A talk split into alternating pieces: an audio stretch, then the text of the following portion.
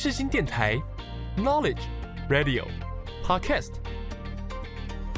七二九，FM 八八点一，让您开机有益，上网更得意。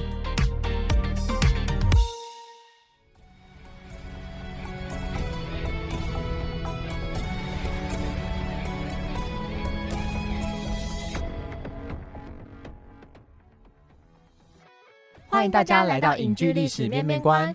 你以为这又是一堂催眠的历史课吗？No No No，我们将会使出浑身解数，让你享受影剧，认识历史，一起发现剧中的巧思，讨论时事。就让我们开始吧。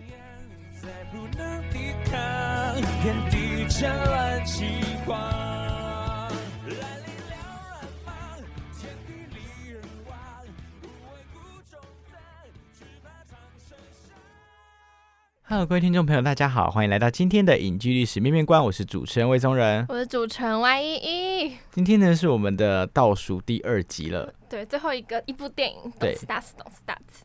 这一季节目呢提了 N 百次的东野圭吾，他总算提到我们的这个实现你的诺言，对，总算真的把他的电影就是来介绍给大家了。今天要跟大家介绍这部电影呢，是东野圭吾他非常非常经典的一部作品。叫做《嫌疑犯 X 的现身》这一部作品呢，有改编成小哎，改编成电影，然后它原本是小说，这样日本跟大陆都有拍它的版本，韩国也有拍它的版本，就是这个版本它被翻拍成三个语言的电影，所以可见它其实真的是一个很经典的文本，很经典的故事。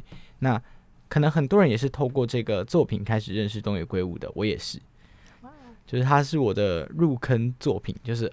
看完这部电影之后，正式的成为了东野圭吾的书迷。那今天就来跟大家聊聊这部电影为什么就是我会这么喜欢，然后为什么会成为我入坑的作品呢？那先跟大家介绍一下这一部呃《嫌疑犯 X 的现身》。那我们跟大家介绍版本呢是二零零八年，对，是日版的这个《嫌疑犯 X 的现身》。好，像就让我们一起进入到下一个单元——巨细迷疑。巨细迷一，我也蛮喜欢东野圭吾的吗？一起追剧、聊剧、认识剧，剧系迷疑。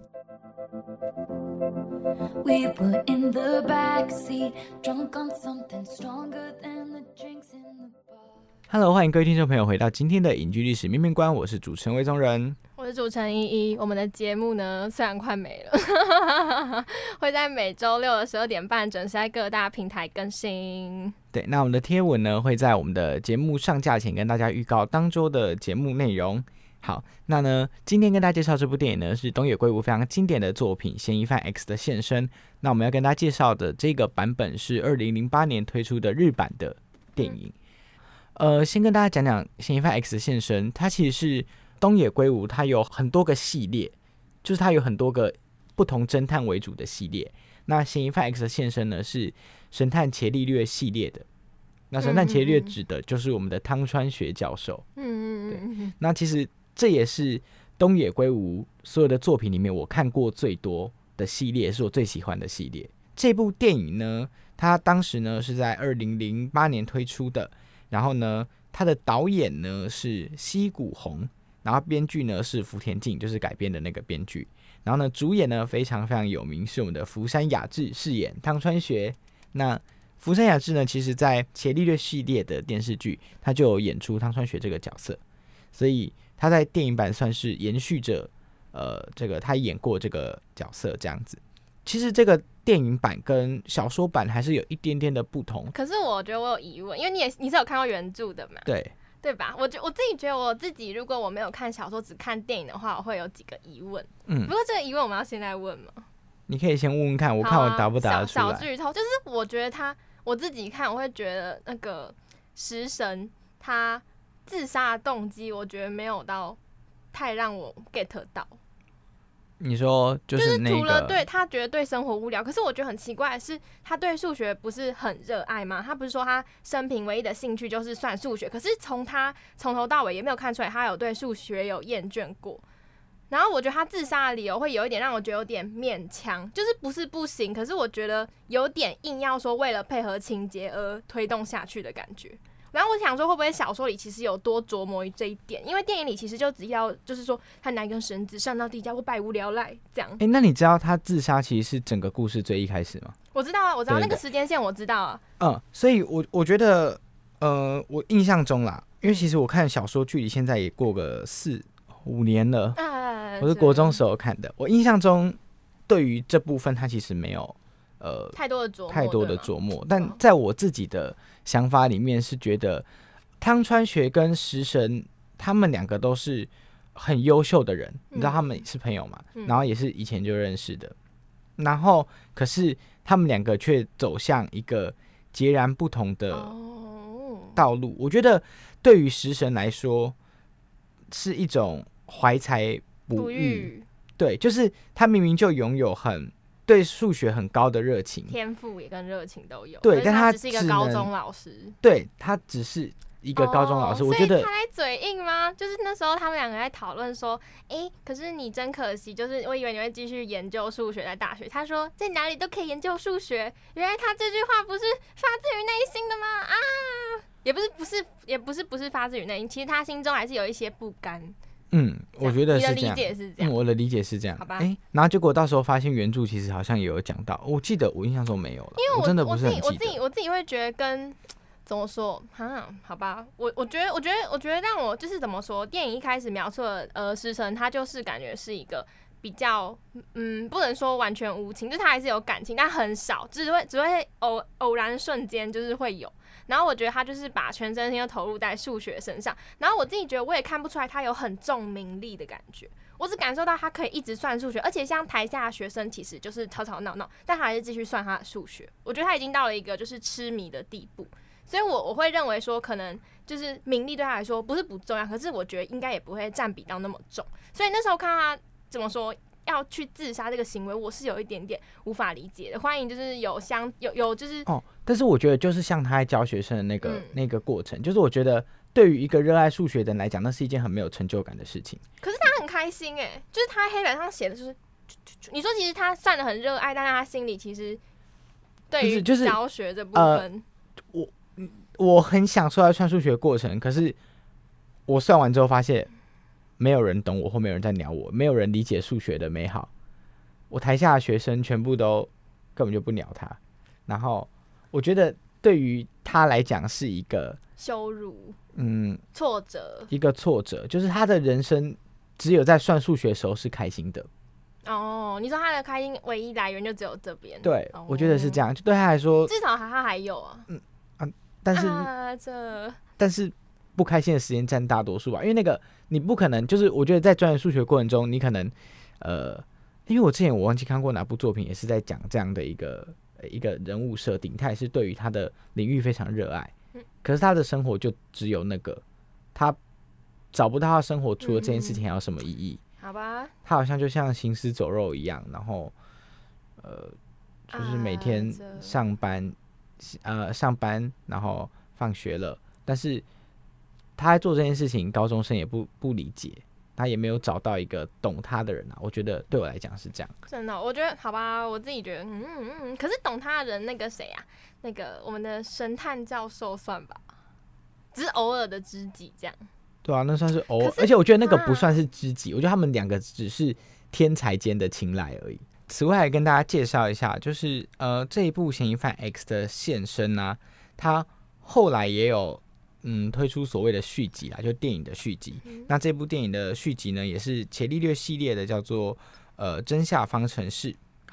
所以他们后来怎样？好好笑哦、我不知道，我不知道续集，哦，不是不是，续集是伽利略系列，但是是别的故事。好吧对，然后呢，这个真相方程式呢，也是我个人非常非常喜欢的小说，也是我看到哭的小说。可是它的电影，我觉得就是大家可以看看就好，先看小说啦，先看小说。对，不好意思，我觉得刚刚那好像有点失礼。我发现我只介绍了主演釜山雅治，我只介绍了汤川雪，我没有介绍到其他的那个。食神其实也，食神教授也不，食神老师也不错啊。其实哦对，我没有介绍到其他人。那两位刑警，女生呢是由柴崎幸所演出的，那男生呢是由北村一辉，那食神呢是提真一，然后接下来就是呃那对母母女就是松雪太子跟金泽美穗。对那呢，以上呢就是关于这个嫌疑犯 X 的现身的角色名单。那下一个单元我们就来跟大家分享这部电影有什么让我们印象深刻的部分吧。让我们一起进入到下一个单元。你点了没？你点了没？你点了没？一起发现影剧中的细节与巧思。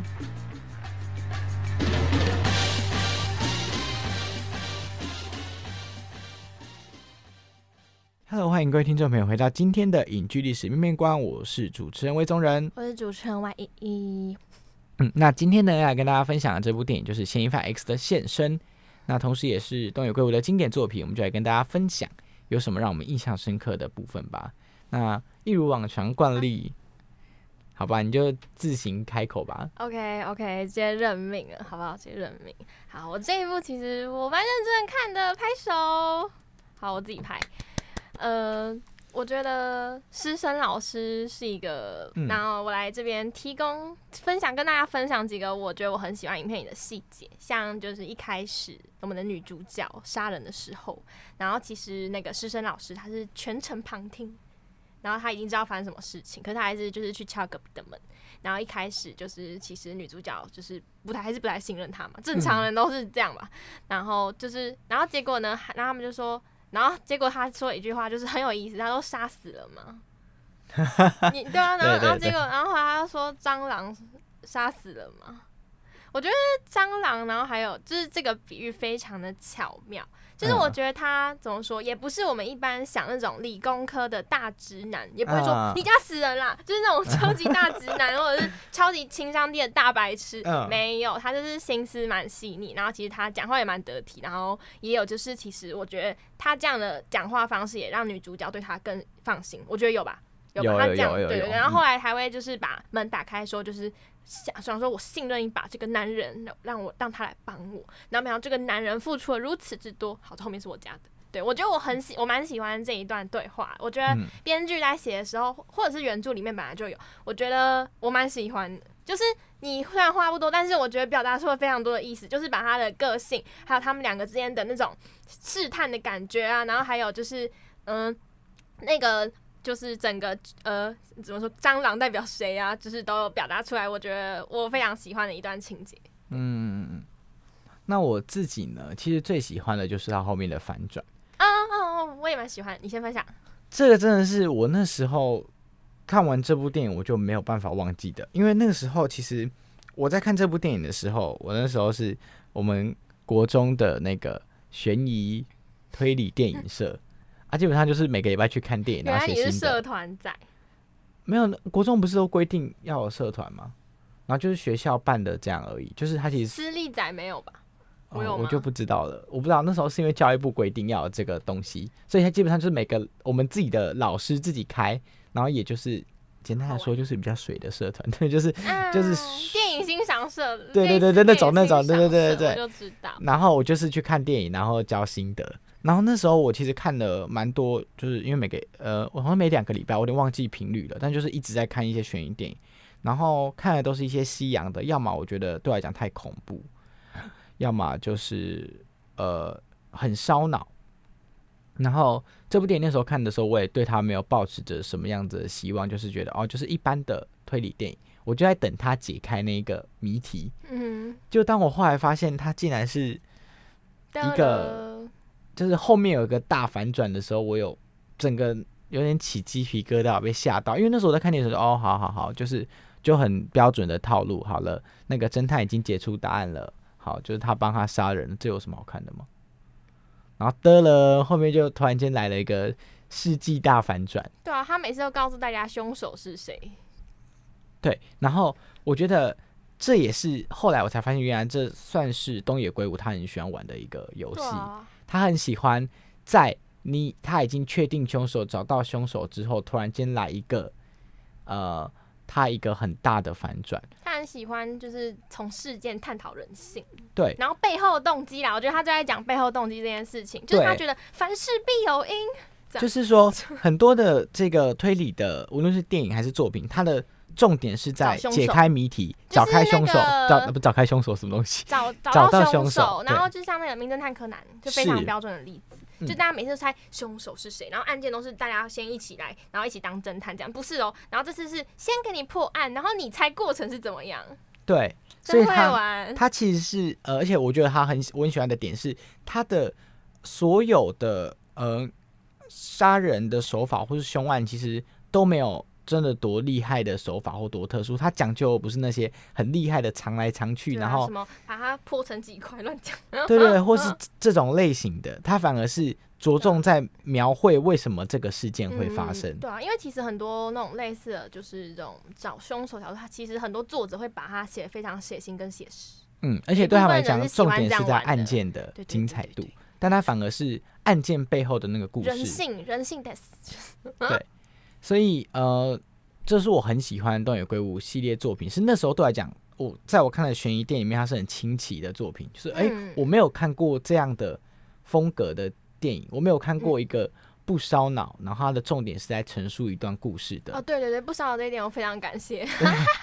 对他的 他的小说系列，就是基本上都走这种不太烧我觉得它都是以悬疑包装情感片啦，对对或者是哪一种的情感。可是我觉得他还是写爱情多一点，我自己觉得，就整他整体的哦，作没有哎、品其实其实蛮多你说，你说平均下来嘛，好啦，反正我就是我我看的作品里面蛮多好，可。能我刚好看这几部都是爱情吧，就是男女之情，我也不说是不是爱情，男女之情就是男女友情、亲情或者是嗯怜惜之类的。对，那我也是。然后这一部其实我有听，就是网友评论说是套着那个什么悬疑片的爱情片，你认同吗？认同，好，我也认同。因为而且他其实我很喜欢他的那个名字“嫌疑犯 X” 的现身。哎、可是对不起，我要吐槽，我啊自己觉得有点中二，我自己觉得这个名字有点中，但是我觉得就是他那个什么，我觉得 X 这个有一点是就是中二，但我觉得就是是喜欢现嫌疑犯的身这件事情，嫌疑犯的现身，我觉得这个就是有扣非常扣合主题，但是我觉得这个 X 好可能是我自己的问题，就是我看到我那时候觉得有点中二，但我看影片以后好看，就是不要被片名蒙蔽，好看。嗯好，那呢？还没分享完，哦还有还有对，呀、你想不到吧？哈，好，我们可以留到好，你继续分享，请。他觉得他音档太长，剪不完啊。OK，嗯、我还有很喜欢的就是，还有我想要剧透哎、可以可以，小小剧透小。小剧透，就是后面我觉得非常非常棒的是女主角也来自首这个情节，我自己觉得，啊，嗯，这个其实呃蛮有趣的。如果大家有去看小说，就会发现其实是对，反正就是怎么说，我觉得这个自首非常妙，就是我觉得暗示的就是就是反正有罪你就要偿还，然后还有另外一个就是可能。有时候别人给的爱太重了，就是我们承担不起，我觉得蛮有意思的。但是我觉得我这样讲点中二，我觉得要自己去看。反正我觉得这个结尾设计也非常的好，我觉得我圆回来了，然后也有让整个故事就是落幕的感觉。我觉得如果今天就是，虽然我觉得以就是男主角他的想法，他会希望就是他自己扛下这个东西，然后没有人知道这样。那你知道，其实，在小说版本里面，那个女女主角其实不想自首，没有打算要去自首，我觉得电影改编的不错啊。如果就是看看谁，但他后来去了，为什么？是因为你说说不定他本来就是设计要去，只是他那个作者前面那回马枪不是啦，前面就是先就是让你就是觉得说，哎呀，他不想去自首，他他的就是描写他的内心之类的。不是是因为他的女儿，他接到电话说他的女儿在学校自杀了。哦，他女儿觉得太就是太沉重了啦，我觉得这件事情是的确是，一个呃，就是真的蛮沉重的事情。你呃愿不愿意，或是敢不敢背负这样的一个爱，嗯很沉重的情感，对啊、然后去安心的过你的下半辈子？我自己是嗯觉得正常人应该是很难做到的。但我觉觉得师生教授已经变成神了啊，真的是神。我觉得他的爱就是太过于 over 了，就是太超，就是我已经不讨论这变不变态，我一直在怀疑现实生活中到底是有谁能这样。那白夜行的更厉害。可是应该说，我觉得白夜行它只是事件夸张，像我我我应该说，我嗯讨论的不是杀人，嗯就是这个怎么守法实行，我讨论的是他怎么会有这样牺牲奉献精神。哦，对，但是因为我觉得呃，这个有点像是可是像雪穗，我自己觉得我还会觉得有点理由，因为毕竟他爸那个嗯男生的爸爸可能愧疚各式，可是师生教授可能怎么说？好啦，可能我不懂他的内心，反正他可能就是觉得说他是他，他们是他的救命稻草，给他生命的一些活力这样。嗯可是我觉得就是可能那几个。就可能最多两三四五六个月，就是有夸张成这样。好，有可能他的世界有，但我觉得有点 over 在我的世界里。但是我觉得他还是，就是我觉得他的爱就是，呃，还是就是非常巧妙，然后很隐忍啦，我只能这样讲。就他完全没有对他表示过，他们一个爱字都没有说，可是他就是付出了那么多。我觉得这男人，我真不知道该说你什么好。好，就这样。OK，那呢，如果大家想要看这种呃牺牲奉献类的作品的话呢，可以推荐大家去看一下《白夜行》。白夜行但是《白夜行》大家记得要看小说，什么意思？非常长，不是因为《白夜行》改编成电影之后，嗯它的篇幅其实有限。说了，嗯，我记得好像我之前看好像三小时左右电影版，但其实你知道那个《白夜行》的小说是两本厚厚的，就是两本哦，真的没在跟你开玩笑的那种。真会玩。我都花了好多时间才把它看完的。然后他也是在讲一个牺牲奉献的故事，而且嗯它的时间线远比《嫌疑犯 X 现身》来的更长。长，因为顶多一年内吧，或者是不到一年，可能五个月内，我猜。嗯，然后他们从那个是相识到案子对结，束那是非常长的一段时间，所以大家也可以去看看。好，那呢接下来呢，我们就一起进入到下一个单元，来跟大家聊聊一些简单的小历史，来跟大家分享关于日本推理小说的一些历史，还有日本推理小说的一些派别。Yeah，今天我认真听的各位。好，那就让我们进入到下一一个单元，有有够厉害。。一起看历史，说历史，了解历史，有够厉害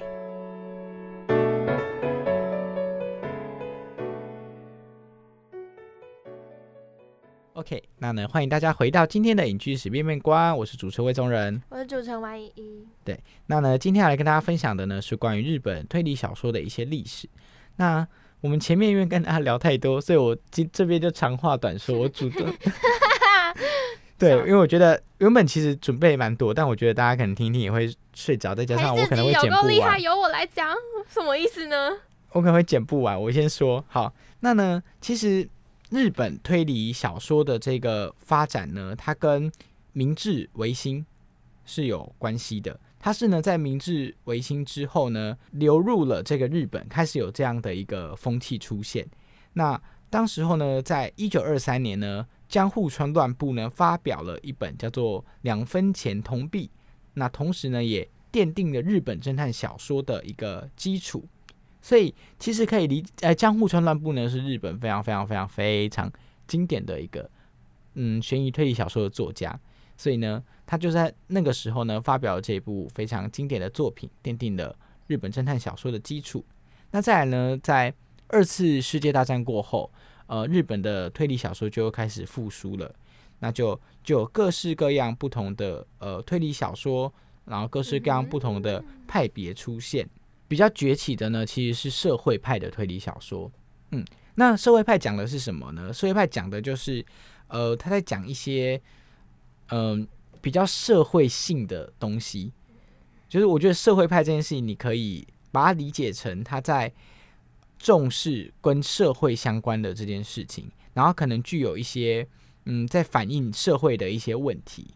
呃，所以其实，呃，那个嫌疑犯 X 的现身是有一点点接近社会派，他在反映一些社会的现象，对，是社会派推理小说的一个特色。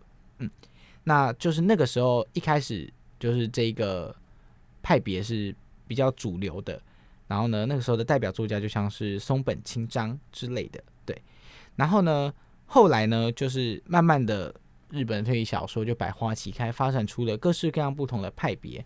那呢，所以就来跟大家介绍一下简单的一些我们常常，尤其是你如果走进书店，其实你常常会看到，呃，他们在一些日本推理小说上面会跟你说，这是本格派啊，这是变革派啊。最经典的呢就是本格派。嗯，那本格派呢，就是古典派的推理小说。简单来说，就是它是以推理解谜为主要的走向，也是现在推理小说的主流。就是我说大家常常看到的，呃，悬疑推理的电影作品或小说，他们会走的就是解谜、解开案件呢，是为最主要的事情。那通常呢，在呃这个派别里面的作品呢，它会让读者跟侦探同时拥有一样的线索，就跟你在看《名侦探柯南》一样，你跟他嗯跟他一起接收到差不多对对对对一起找凶手，，who 谁一二三四五嫌疑人谁？对，然后所以呢，这就是呃本格派，就是经典派的它的一个特色，那也是最大宗的一个作品。那再来呢，就是变革派。那变革派呢，它其实就是会包装一些比较诡谲的气氛啊，或是一些心理的状态。简单来说，就是呃有一些比较奇怪的东西，我觉得，然后谜他的谜团可能有一些很惊奇的结论，或是一些很异想天开的这些东西，就是比较特别、比较惊奇的，它就是变革派的特色。那再来就是悬疑派，悬疑派呢，它就是着重在这个气氛的营造，所以它其实跟这个变革派有一点点接近。它跟本格派的差别在于，本格派他们重视的是呃谜的破解，就是是解谜这件事情。但是呢，悬疑派呢更重视谜的设计，就是这个谜，它把它营造了一个你可能需要去呃想象、猜测的这样一个氛围。把情节留给你自行想象。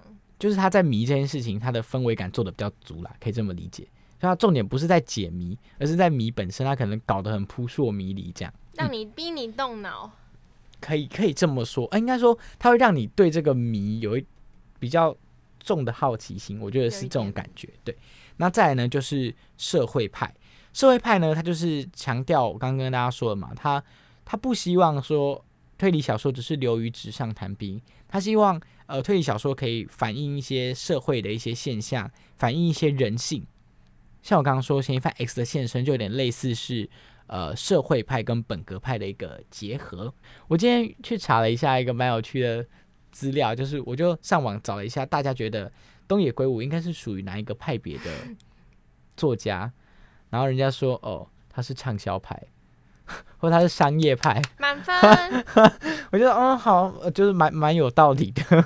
那呢，再来就是冷硬派。那冷硬派呢，它它的重点就是不在谜题的本身，重点呢就是他在讲犯罪事件跟这个社会之间的关联，所以他可能他的故事设定可能都是在一些社会阴暗的角落，可能会有一些血腥残暴，可能会有一些呃社会黑暗面的东西，这是冷硬派的风格。那再来呢，就是法庭派。那法庭派你一听就知道，它的重点就是在它大部分场景可能都是在法庭，然后是在那个好酷哦！嗯法庭间针锋对决的那种，那是它的重点。对，所以呢，以上呢就是我们常见的这个呃推理的派别。大家下次啊，如果去这个书店挑书的时候，如果看到这个介绍，就可以更加了解要往哪个方面去下手，要挑哪一个派别的。好，那在下一集呢，依来跟大家分享什么呢？我来跟大家分享我们的数学大神牛顿。好，那就一起让我们期待下周的节目内容。那就跟各位听众朋友说再见，说拜拜啦，拜拜。拜拜各位。历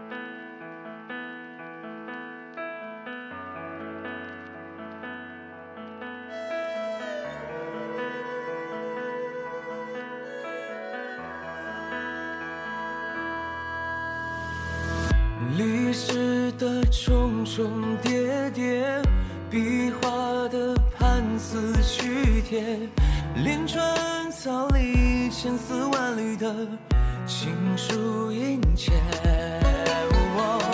如有人穿越千年，平淡之朴来文笺，